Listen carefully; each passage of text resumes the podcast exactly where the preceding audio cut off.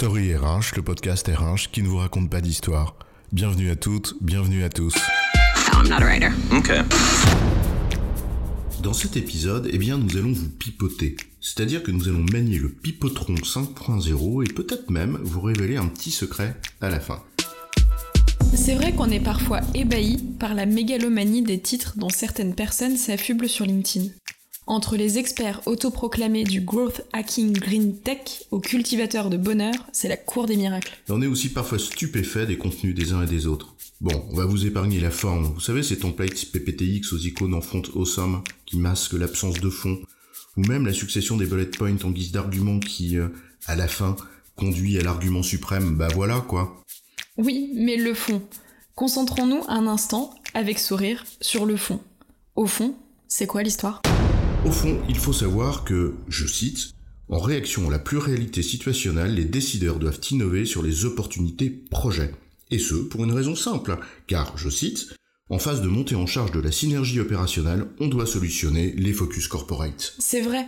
Nous devons toutes et tous le reconnaître. Je cite, Les entreprises doivent structurer leur cœur de métier pour accroître leurs investissements dans le new et réorienter radicalement leurs ressources vers la croissance. Et pour cela, je cite, indépendamment d'une flexibilité institutionnelle, chacun doit chiffrer les focus back-office. Il faut donc, je cite, adopter une approche base zéro pour réattribuer les ressources afin de se focaliser vers l'agilité plutôt que l'austérité. Car en effet, je cite, au cœur de la transversalité référentielle, le challenge consiste à désenclaver les challenges métiers. Parce qu'enfin, je cite, partout où domine l'opportunité communicationnelle, il y a nécessité de réinventer les potentiels à forte valeur ajoutée.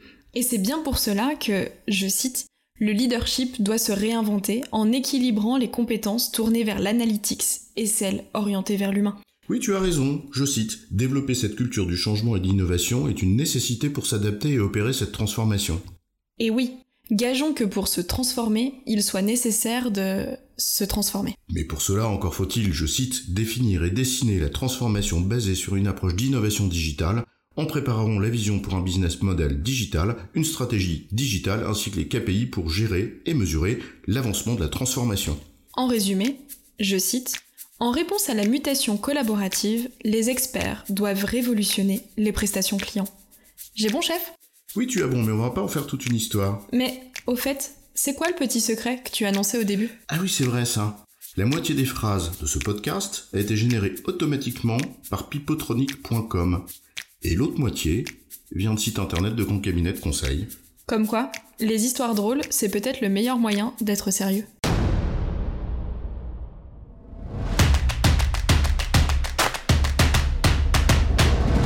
Story RH, le podcast RH qui ne vous raconte pas d'histoire.